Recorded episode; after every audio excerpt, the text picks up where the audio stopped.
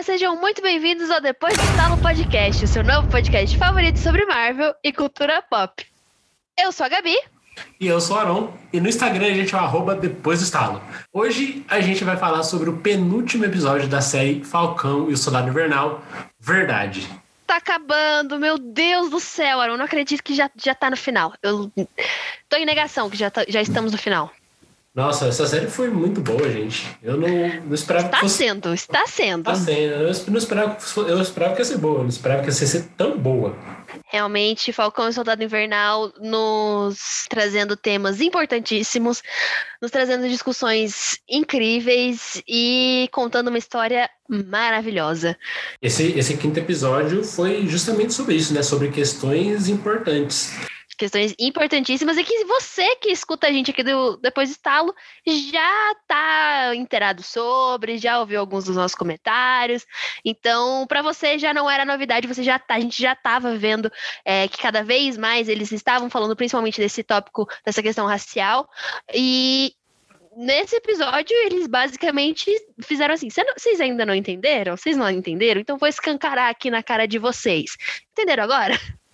Você sabe que aqui depois do Estalo a gente de aprofundar bastante nossas análises em relação ao que a Marvel traz além do universo de super-heróis, e esse episódio foi justamente sobre isso, né? Falou sobre racismo, pincelou ali, inclusive, sobre a questão dos, dos militares veteranos dos Estados Unidos, que pra gente a gente não tem tanto esse, contexto, mas lá fora é uma questão bem importante, e tá aí caminhando pro seu final, finalmente coroando Sam Wilson como nosso Capitão América, finalmente vai assumir o manto e vai meter o louco com o escudo. Pois é, a gente nomeou o episódio passado, né, o episódio 4, como Capitão América ficou maluco, mas o John Walker não é Capitão América coisíssima nenhuma. Capitão América nessa série só tem um, e o nome dele é Sam Wilson.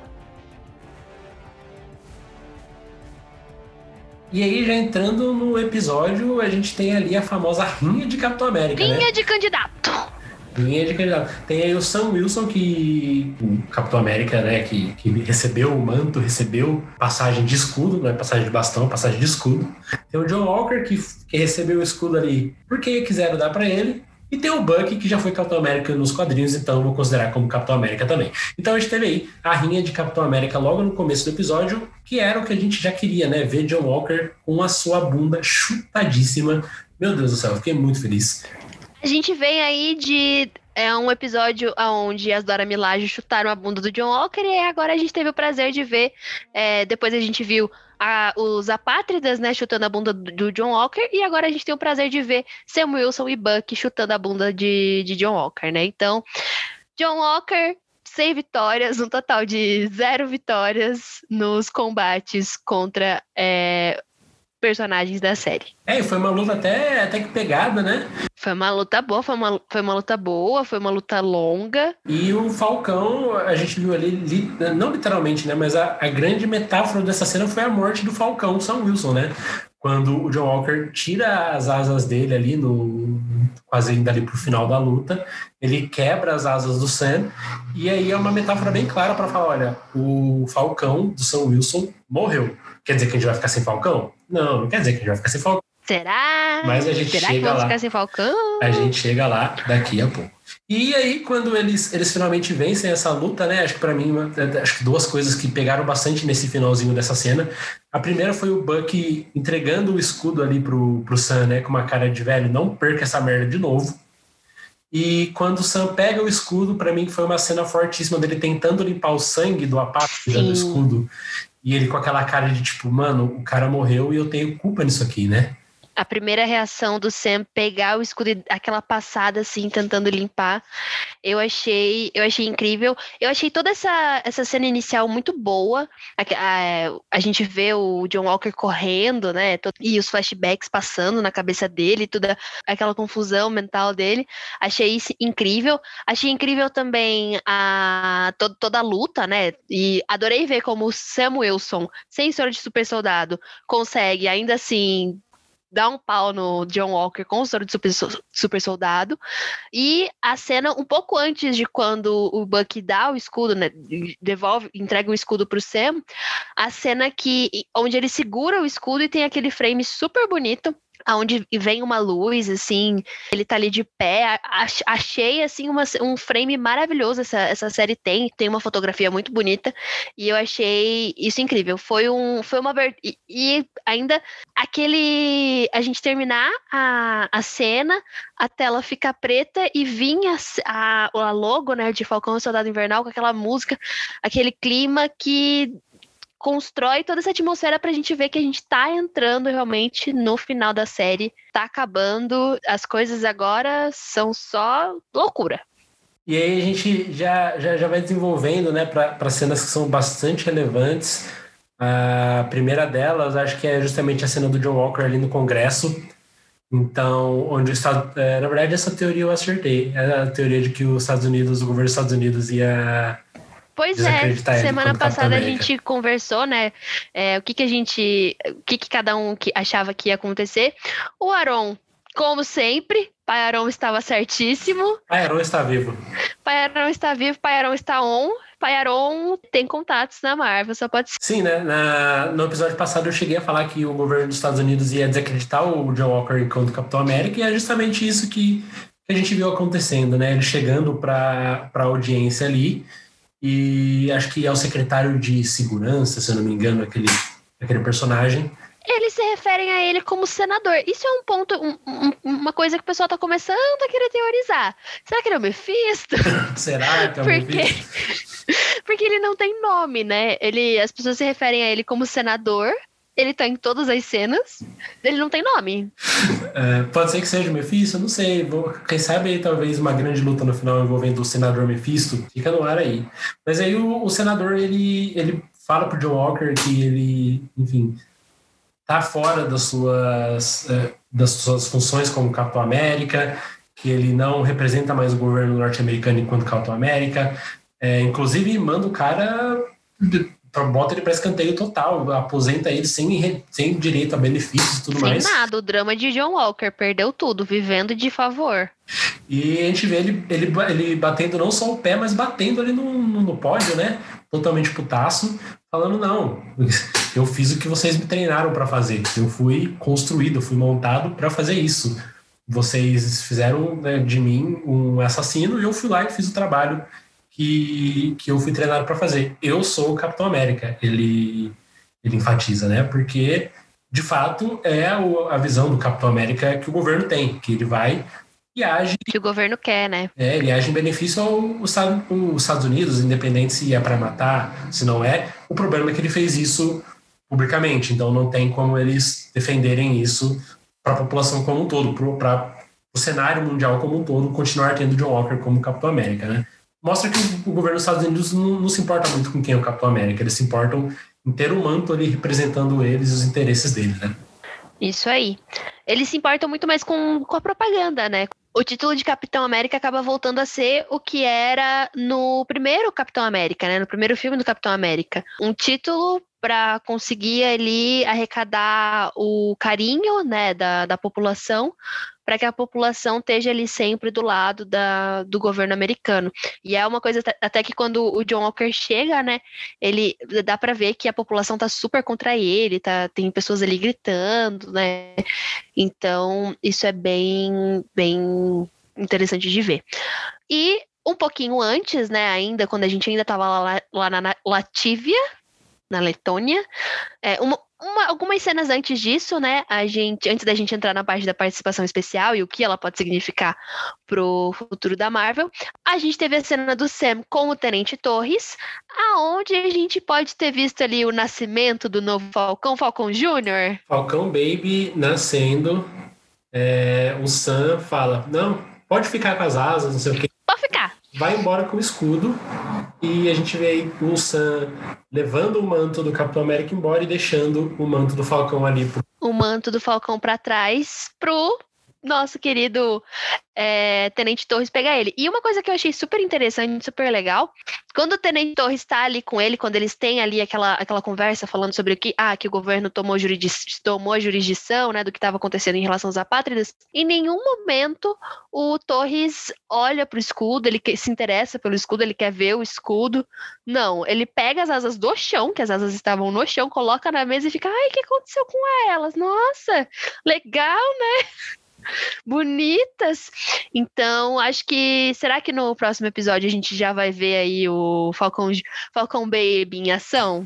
Teoria de Pairon é que vai ter uma grande cena de luta com todo mundo e vai ser bem numa hora onde o Sam vai estar tá levando um pau ali. Eu acho que vai ser da Carly. Eu acho que ele vai estar tá levando um pau da Carly e vai chegar o Falcão Baby chutando todo mundo para ajudar na luta. É a teoria, fica aí se acontecer. Tô certo, se não acontecer, por favor, não me cobrem. Na, no próximo episódio a gente volta e a gente vê se rolou ou não. Eu só fico triste porque o, o, o Torres não vai ter as asas de verdade, né? Porque no, nos quadrinhos ele as asas dele são, são asas de verdade, inclusive, não são asas mecânicas. Fico triste porque a gente não vai ver uma galhofada dessa acontecendo no MCU. Podia ter mais umas coisas bem galhofas. É melhor né? deixar as asas assim mesmo de metal, mais prático. O design delas até finge ali uma plumagem, umas, umas penas. Vamos ficar assim que é melhor. Então tá bom.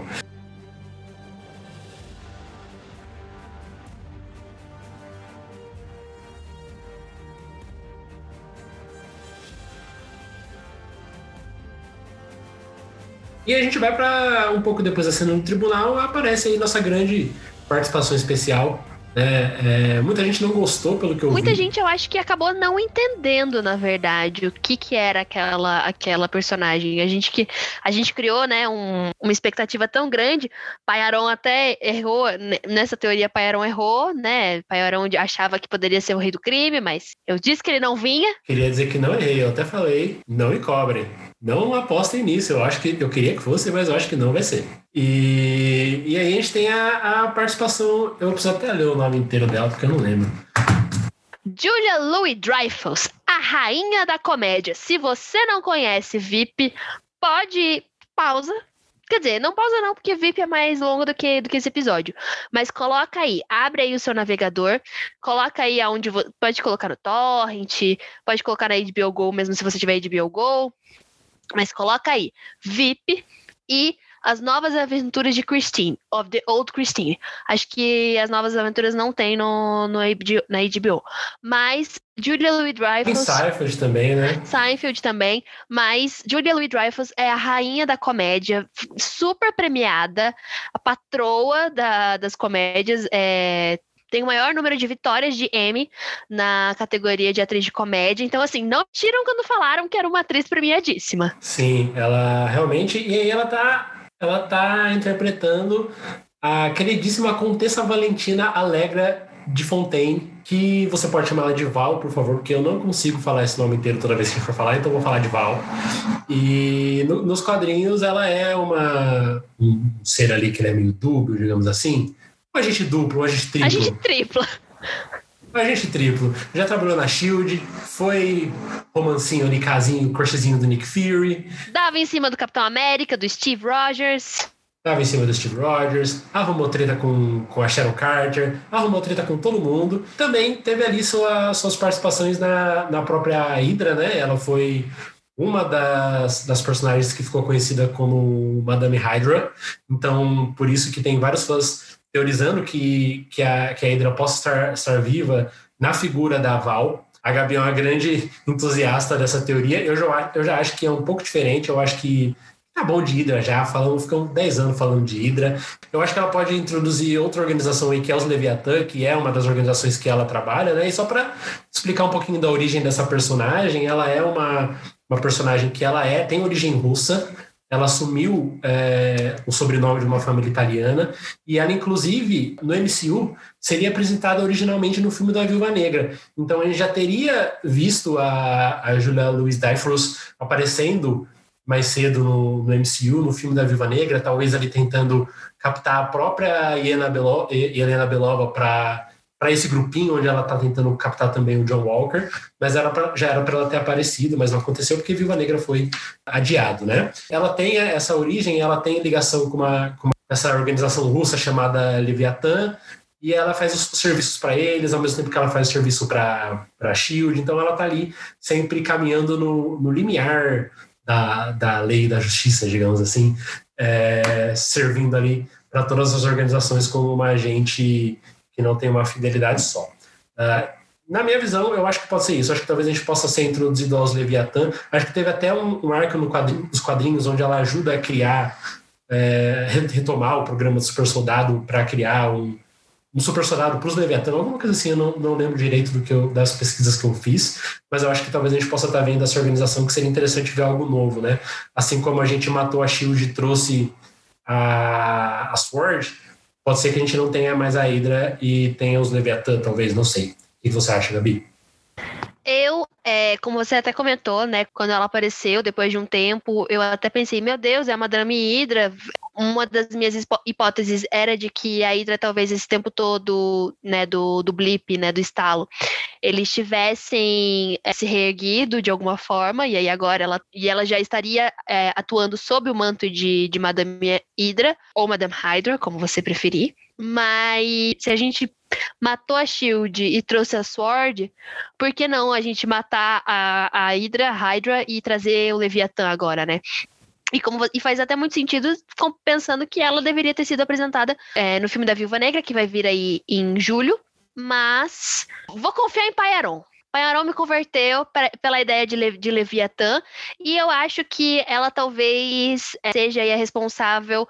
Agora eu, eu, a minha teoria abriu em duas vertentes. Ou ela vai ser responsável por juntar os Thunderbolts, ou ela vai ser, ou ela já está aí caminhando para fazer parte do arco da Guerra Secreta, da invasão secreta, né? Que a gente sabe que vai vir uma série aí é, futuramente sobre esse arco. E nos quadrinhos ela é a primeira pessoa a ser revelada que era um Skrull. Eu acho que ou um dos dois vai acabar acontecendo, se não os dois. É, eu confio muito que, que pode ser os dois. Eu acho que ela com certeza tá, tá juntando os Thunderbolts. Os Thunderbolts para trabalharem para a invasão secreta. Pode ser que sim, mas acho que a ligação dela com o Nick Fury e essa história que ela já teve é, em relação aos Skrulls é muito forte nos quadrinhos pra gente, pra gente ignorar, assim, ela enquanto personagem forte em, nas, em Guerras Secretas, né? E eu acho que realmente pode ter alguma coisa aí. Eu gostaria de ver ela e o Samuel Jackson contracenando juntos, talvez uma cena dos dois rejuvenescidos ali digitalmente, mostrando ali suas peripécias amorosas. Seria muito legal de ver isso em Guerras Secretas eventualmente. Ou uma cena deles dois, não necessariamente rejuvenescidos, flertando ali, falando: Ah, lembra dos tempos antigos? Nananana. O tempo de comédia da Julia Louis Dreyfus é muito bom, ela é maravilhosa. Então, acho que vai ser, vai ser bem bacana, assim, ver uma, uma cena assim deles, uma tirada deles assim. Tem aquela coisa entre tapas e beijos. Sim. E, e o fato é que ela tá ela chega e, e tenta recrutar o John Walker pra. Na verdade, ela não tenta recrutar, né? Ela fala assim: atenda o telefone quando eu ligar, provavelmente ela tem um serviço que não é tão limpo assim para ele fazer. Então acho que a gente já, já está vendo o nascimento do, dos Thunderbolts, talvez. E logo depois disso a gente teve também o Zemo, né? O fim do arco do Zemo. Acho que o Zemo não volta mais agora pro, pro final, tá lá preso. Queria saber, Aaron, o que, que você achou da cena? O que, que você achou do Buck, de toda aquela atmosfera de, do Buck vir? A gente achava, será que ele vai machucar? Será que ele não vai machucar? O que, que você achou? Eu acho que não foi apenas o final do arco do, do Zemo, como foi um avanço muito grande para entrar no final do, do arco do Soldado Invernal. Quando o Buck decide por não matar ele, é, é ele se livrando de todas a, as amarras de assassino que ele tem dentro da, da mente dele, né? Então agora a única coisa que sobra é ele conseguir trazer conforto é, para aqueles que, que o Soldado Invernal machucou, que nem ele e o Sam conversam mais à frente no episódio. E, e eu achei uma cena muito bonita, o, Sebastian Stan entregando em termos de atuação novamente todas as honras para o trabalho que o Sebastian Stan está fazendo nessa série, porque é simplesmente sensacional. Às vezes pode não parecer nada, mas a gente tem que olhar esse tipo de atuação nos detalhes, né? É, não só na, na intensidade com que os atores colocam em determinadas cenas. Acho que a, o diferencial para uma atuação de sucesso está nos detalhes e nessa cena ele entrega muito bem. Dá para ver, dá para ver o alívio, né, quando ele confronta o Zemo, quando ele aperta o gatilho e o Zemo dá aquela tremidinha, mas ele não machuca e aí ele solta as balas. Dá para ver, não só no olhar, mas no rosto inteiro do, do Sebastian Stan, o alívio que é pro Buck é aquilo, né? É, é, até mais do que quando naquela cena do primeiro episódio, quando ele faz a, quando ele confronta a política, né, que ele acabou ajudando a eleger. Ali não, não parece um, ele não fica aliviado, mas quando o Zemo, quando ele faz isso com o Zemo e, os, e as Dora Milaje chegam, isso ele transparece isso muito mais. Então, assim, Sebastian Stan, parabéns, você é um artista. Exatamente. E a gente vê o Zemo até tentando trazer ele de volta, né? Acho que o papel do Zemo é muito claro de tentar provocar o, o Bucky voltar a ser o soldado invernal de todas as formas que ele, que ele, que ele pode, né? Então, quando a gente vê ele ali em Madripoor assumindo, mesmo que de maneira falsa, o manto do soldado invernal. Quando a gente vê no, lá no começo do episódio 3 o Zemo provocando ele com os códigos. Uh, e agora, quando ele tenta falar pro, pro Bucky, a Carly se perdeu, o Sam não quer ver isso, mas você é uma pessoa que foi programada para matar, então você tem o poder de resolver a situação. O Buck fala, não, você vê que ele não, não compra a ideia, e aí ele decide não matar o Zemo também, e chegam as Dora Milaje e pegam o Zemo e levam. Elas não levam para Wakanda, a gente achando que, ela, que elas iam levar ele para Wakanda, elas não levam ele para Wakanda, elas levam ele para aquela base onde prenderam os Vingadores ali em Guerra, Guerra Civil, depois da cena de, do, do aeroporto de Berlim, é para aquela base que as Dora Milaje estão levando o Zemo. Muito triste, porque a última vez que a gente vê as Dora Milaje, né? As Dora Milaje não voltam mais. E o Zemo também não. Eu gosto do Zemo, para mim, acho que ele é uma das minhas coisas favoritas nessa série. Eu gosto muito, já falei aqui em outros episódios que eu gosto, eu gosto muito do Daniel Bru enquanto ator. E ele volta, com certeza ele volta em algum, algum filme futuro. O Zemo é um personagem muito grande para ficar fora do universo Marvel aí. Muito grande e muito carismático, muito né? Carismático. Eu, eu acho que assim como na, nas primeiras fases, né? Do, na fase 1, 2 e 3, basicamente, né? A gente teve a figura do anti-herói no Loki. Eu acho que daqui em diante a nossa, o nosso anti-herói facilmente poderia ser o, o, nosso querido Barão Zemo. É, eu até apostaria uma cena pós-crédito dele, talvez fugindo da prisão, sendo liberado pela própria Alval, não sei. Acho que, que faria sentido, talvez, né? Porque acho que ele é uma figura muito importante para ela tentar recrutar também. É, eu, eu acho que talvez um pouco mais à frente, porque ele acabou de sair, acho que fica por mais um tempo ainda na, na cadeia. Acho que mais à frente, talvez. Talvez numa segunda temporada, de Capitão América e o Lobo Branco? Ou num filme, talvez, do Capitão América liderado pelo Sam?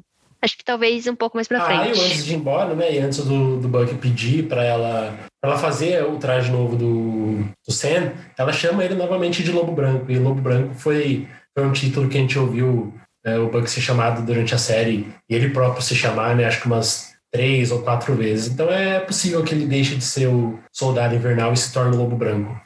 Eu gosto muito dessa ideia. Isso aí. E aí, o, é um arco do, do Bug, ele, acho que essa é a participação talvez mais relevante do Buck solo, né, nessa, nesse episódio, porque depois a gente já vai desenvolver bastante a história do, do próprio Sam. E ele tentando entender o legado do Capitão América, e ele indo atrás de como ele, ele pode se ver como Capitão América, né? E a primeira parada que ele tem é justamente ali em Maryland, Baltimore, no estado de Maryland, e onde ele vai atrás do Isaiah. A gente vê ali pela, pela segunda vez o Eli, que é o neto do, do Isaiah, e nos quadrinhos é o Patriota. É, eu acho que ele não aparece mais, mas a gente já tem aí o caminho pavimentado para trazer esse personagem de volta em algo que a gente já está aí episódios dando a letra dos Jovens Vingadores. E, e aí o, o, Sam ele vai encontrar com o, com o Isaiah. Eles têm uma conversa bem profunda e eles falam ali escancaradamente assim porque antes tinha essa questão do racismo, mas não era falado tão abertamente. Nessa cena, é, os dois eles falam dessa questão juntos, né? Inclusive com o, com o Isaiah contando a experiência dele enquanto Capitão América e falando que os Estados Unidos nunca ofereceriam o escudo, o manto do capitão para uma pessoa negra não como Capitão América, né? A experiência dele como um super soldado mesmo, porque. É, é. Em momento nenhum. Inclusive, o episódio, o título do episódio é uma homenagem ao arco do Isaiah Bradley nos quadrinhos, que chama Truth Red, White and Black. Então, é basicamente verdade, é, vermelho, branco e preto, ou negro, né, nesse caso. Achei, assim, uma cena muito poderosa. É exatamente isso. Ele fala que o governo americano jamais ofereceria o título e que nenhuma pessoa negra que se respeite aceitaria o título. O que é uma afirmação muito séria, e que acaba vindo muito de encontro com coisas que a gente fala hoje em dia, né? Que a gente acaba falando hoje em dia que se ninguém for o primeiro, a gente só continua perpetuando um sistema que já está em vigência há muito tempo. Achei a história do Isaiah é de partir do coração principalmente quando a gente percebe que o que ele fez, o que fez ele ser preso, foi a mesma atitude que o Steve teve lá no primeiro Vingador. Então, os dois fizeram a mesma coisa, só que sofreram consequências completamente diferentes, né? Enquanto o Steve virou um herói, o Isaiah foi preso e depois se tornou aí um objeto para experimentos, né? Assim, eu fiquei realmente sem palavras. É, eu assisti aquela cena e eu só conseguia pensar o quão forte e o quão incrível deveria ser para uma pessoa negra estar tá vendo aquela cena e estar tá vendo aquela história ser contada. É bem legal ver essas questões de representatividade sendo levadas tão a sério, né? É, porque quando a gente pensa para a gente que, que é branco e tal, essa indústria do entretenimento há muito tempo foi, foi criada para que a gente se visse nos personagens, né? E quando a gente, a gente começa, de um tempo para cá, a introduzir protagonistas é, que são de, de outras é, representatividades, que são de minorias, para trazer a história dessas pessoas para a tela e inspirar a galera a se ver neles mesmo, é, é um movimento que eu, que eu vejo que é, que é sem volta. Assim. É, a gente tem que falar dessas coisas, a gente tem que conscientizar a galera bastante disso, né? E por mais que ainda exista um nerd chorão que vai ver esse tipo de cena e vai falar, ai, mas é, ai, militância, mimimi, não sei o que, cara, não é, não é. E tem uma série da Marvel é, falando disso abertamente é bem importante para a gente trazer esse, essa visão para a cultura pop. Em sequência, o, a gente vê que essa conversa com, com, com a Isaiah Bradley mexe muito com o Sam, ele se pergunta muito né, sobre, sobre as coisas, sobre os caminhos que ele devia tomar, e ele volta para Louisiana para ficar com a irmã dele, para ficar com a família dele, e aí a gente começa, a gente dá sequência, na verdade, a, a criação, né, o nascimento do Sam enquanto o Capitão América, e não quanto o Capitão América que, que foi uma passagem de manto do Steve para ele. O que a gente vê nesse episódio é o nascimento do, do, do, Capitão América, do Sam enquanto Capitão América, dele sendo o Capitão América que ele acredita que é o melhor Capitão América para ser. E não simplesmente alguém que pegou o manto de, de uma figura que veio antes dele. E a gente vê a gente vê isso nascendo muito na questão da comunidade, que é muito importante para o Sam, a questão da família, e é muito bem construído nesse episódio, principalmente quando eles começam ali a, na, na cena do barco, na verdade, quando o Senna ele chama toda a comunidade ali da, de onde ele mora para ajudar eles a reconstruírem o barco da família dele para eles poderem vender.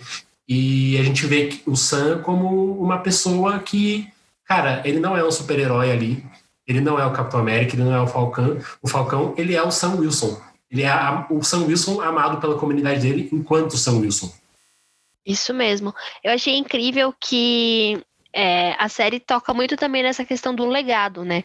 Na história, no que você é, o símbolo que você representa, tudo isso. É muito bonito você parar para ver a quantidade de gente que o Sam consegue mobilizar pelo legado da família dele. Em momento nenhum a gente vê ele falando: Ah, é, eu sou Falcão. Ah, eu lutei com alienígena gigante, roxo gigante, eu venci. Agora, por causa disso, eu consegui trazer o povo de volta. Então, assim, Sam Wilson pegou ali sua seu caderninho, é, mobilizou a comunidade, uma cena linda. Sam Wilson, casa comigo, você é perfeito.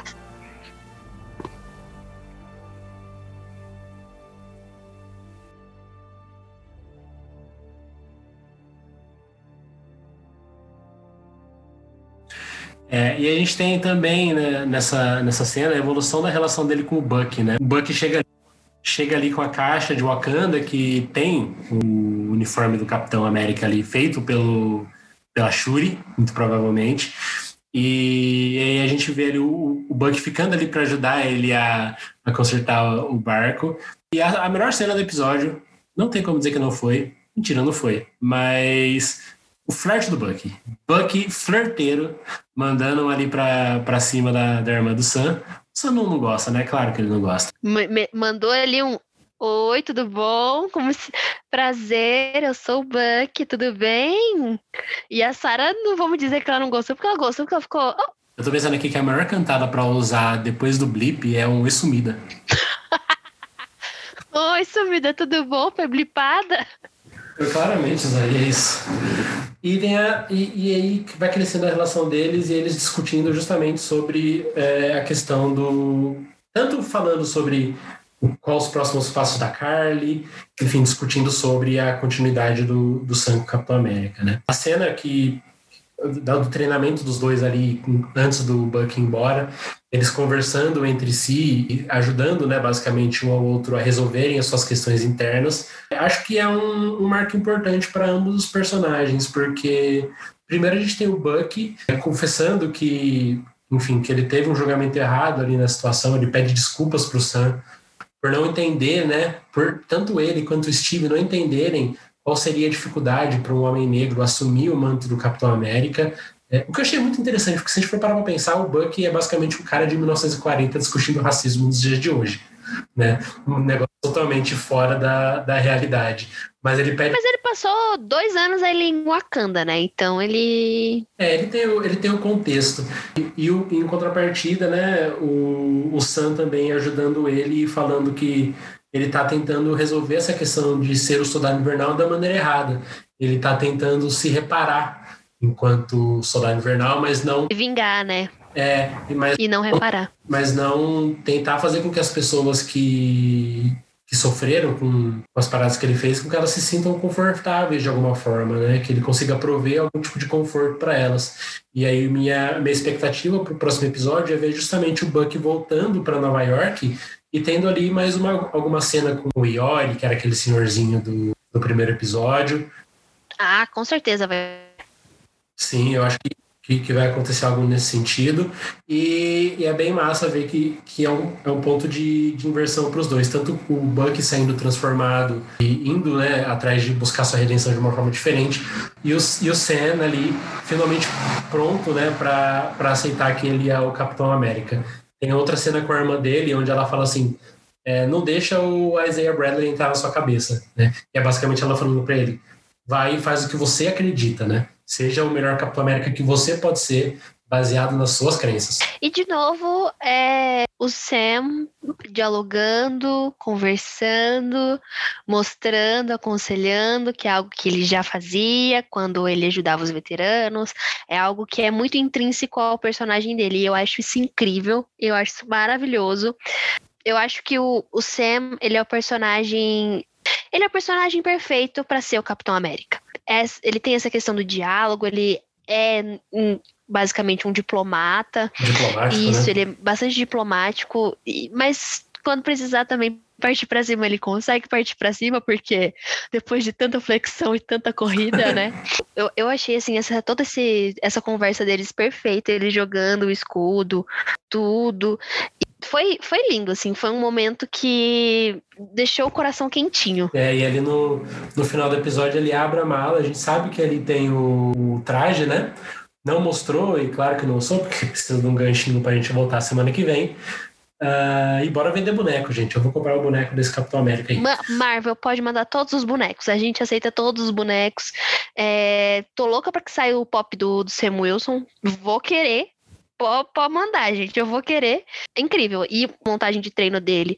Eu acho que as cenas mais incríveis que eu achei foram a parte onde ele tá com o escudo e o sobrinho dele tá lá passando a mão no escudo e olhando pro tio dele todo orgulhoso.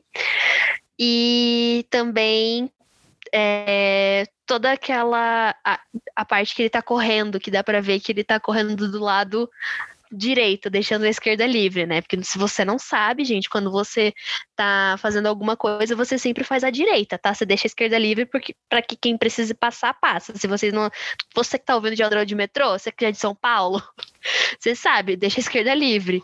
E foi lindo ver ele lá enquadradinho à direita e daí você pensa assim, ai, passa alguém fala on the left, por favor. É, pra mim o que pegou bastante nessa, nessa cena foi a trilha sonora. Louisiana Hero. Essa trilha sonora que toca, exatamente. Pra quem não sabe, é a mesma trilha que toca ali na sequência de encerramento dos episódios, ela chama Louisiana Hero. Então, tava claro ali pra gente, mesmo que fosse óbvio, né? que o Capitão América ia ser o Sam, porque o Sam é de Louisiana, pelo menos no MCU. Acho que nos quadrinhos ele é do Brooklyn, se eu não me engano. Ele se chama Louisiana Hero, a música, e que é ali o que está marcando ali a, a, a, chegada do Sam enquanto capitão naquela sequência de treinamento. É, e é uma música, o iníciozinho dela, se você prestar atenção, é bem parecido com o começo da música principal de Capitão América Soldado Invernal. Eles têm o mesmo comecinho.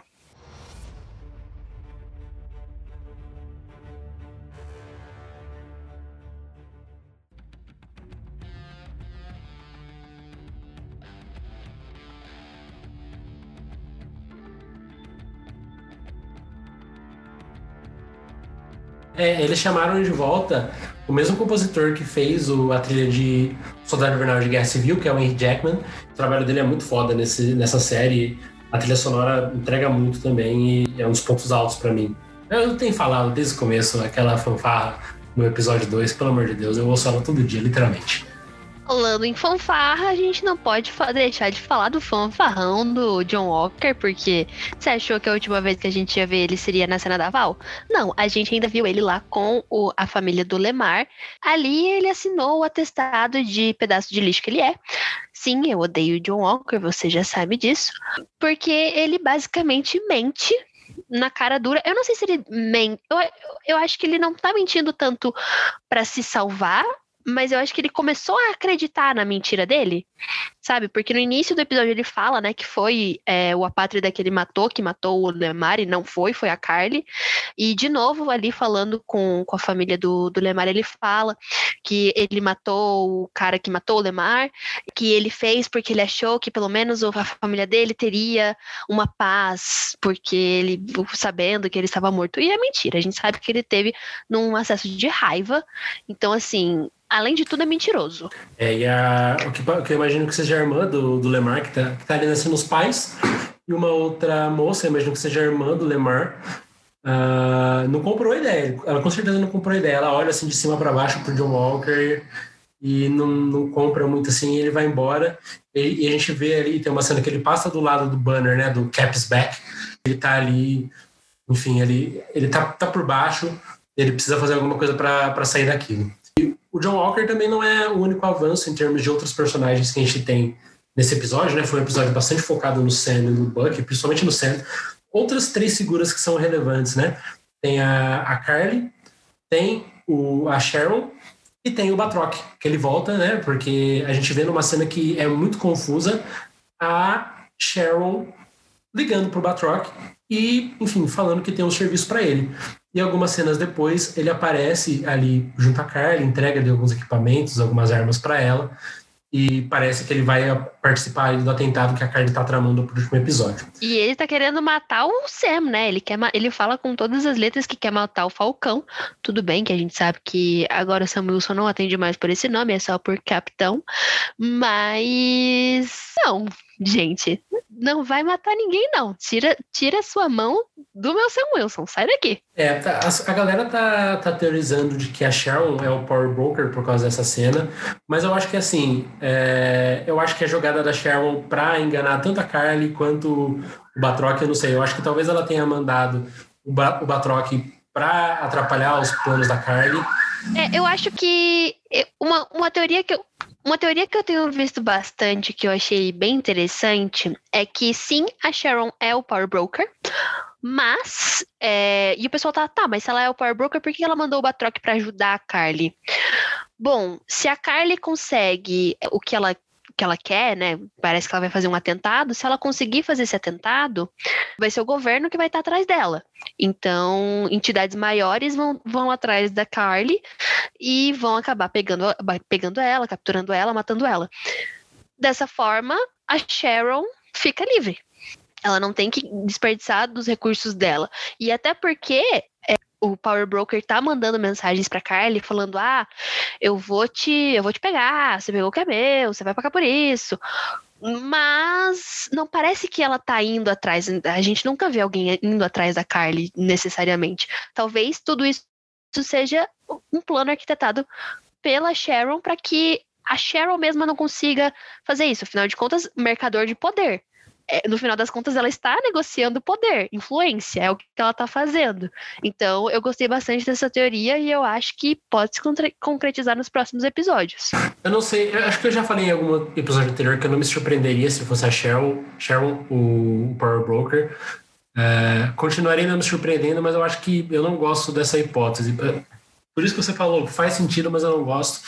Eu acho que poderia ter alguma coisa ali mais subentendida, alguma coisa mais nível Mephisto, talvez, é, na figura do, do Power Broker. Mas tudo bem, eu acho que para mim o Power Broker deixou há uns dois, há uns um, dois episódios de ser o plot central da trama. E eu, eu conseguindo ver no último episódio é, os destinos que a gente vai ter, tanto para os apátridas quanto para o John Walker, eu já me dou por satisfeito. Se eles quiserem colocar Cheryl como Power Broker, eu acho que tá ok.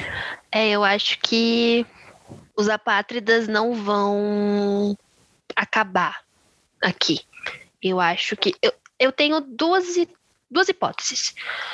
Ou a gente vai, vai ter uma nova temporada de Falcão e Soldado Invernal, ou a gente vai ter um novo filme do Capitão América, liderado pelo Sam Wilson. Lembra que. Lembra lá atrás, lá, muitos anos atrás, antes da gente ter o Capitão o Guerra Civil, que aonde o título provisório de Capitão América era Sociedade da Serpente? Eu acho que a gente vai ter esse filme, só que o Capitão América vai ser o Sam. Pode ser que sim, pode ser que sim. É, faria sentido, eu gostaria muito de ver, de ver algo nesse sentido. Mas acho que a gente já chegou no, no, final do episódio, né? A gente tem ali uma cena, na verdade, uma cena pós-créditos do John Walker totalmente doido, fazendo um escudo novo, escudo de latão. Tipo, amigo, o que você acha que você vai conseguir com um escudo desse? A não ser que ele tenha conseguido ali 30 gramas de, de vibrânio para fazer o escudinho dele. Ele tá achando que ele vai chegar e vai meter pau em todo mundo com aquele escudo? Por favor, né, meu amigo? Não se faça de idiota. Aquele escudo feito de lata de lixo. É, aquele faça você mesmo podre, meu filho, quem você pensa que é. Olha aqui, Nunca será. Mas assim, aquele escudinho podre, a primeira, o primeiro soco que o, que o Sam der vai acabar com aquele escudo. E, mas eu achei muito legal a gente ver que é o nascimento do agente americano, né? Acho que agora a gente, a gente tem chamado né, o, o John Walker de agente americano, mas algumas vezes a gente acabou deixando ali, comentando que era Capitão América, mas eu acho que agora ele vai vir aí com o manto de agente americano. Foi, foi um episódio de ressignificação, né? Eu gostei que esse episódio ele foi mais longo, mas ele foi muito tranquilo. A gente teve cenas longas, é, a gente teve um ritmo mais calmo, a gente estabeleceu bastante coisa. E aí a gente viu o Falcão se tornar Capitão América, o Torre se tornar Baby Falcon, o Winter Soldier se tornar White Wolf e o Capitão América, entre aspas, se tornar um agente americano. Então, achei que se é, preparou o terreno inteiro para finale para a gente só ter agora quebração de pau.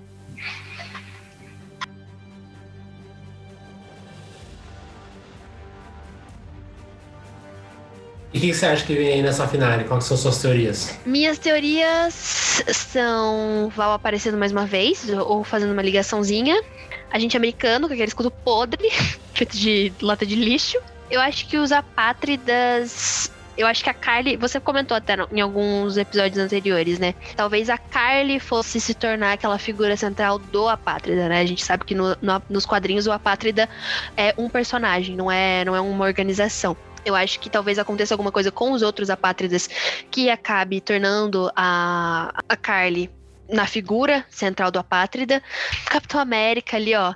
Sam Wilson como Capitão América vai ser incrível, vai ser lindo.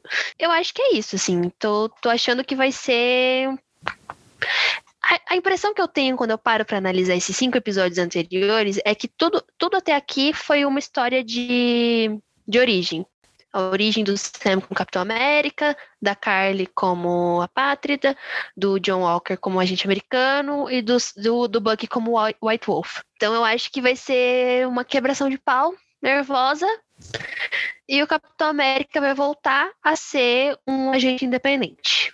Né, a figura do Capitão América vai voltar a ser um agente independente. E é isso, assim, quebração de pau, loucura, loucuragem. Eu quero o John Walker tentando meter um tiro no, no Sam, só pra bater o vibrânio e ele olhar assim e falar: Querido, quem que você tá, com quem que você acha que você tá lidando, hein?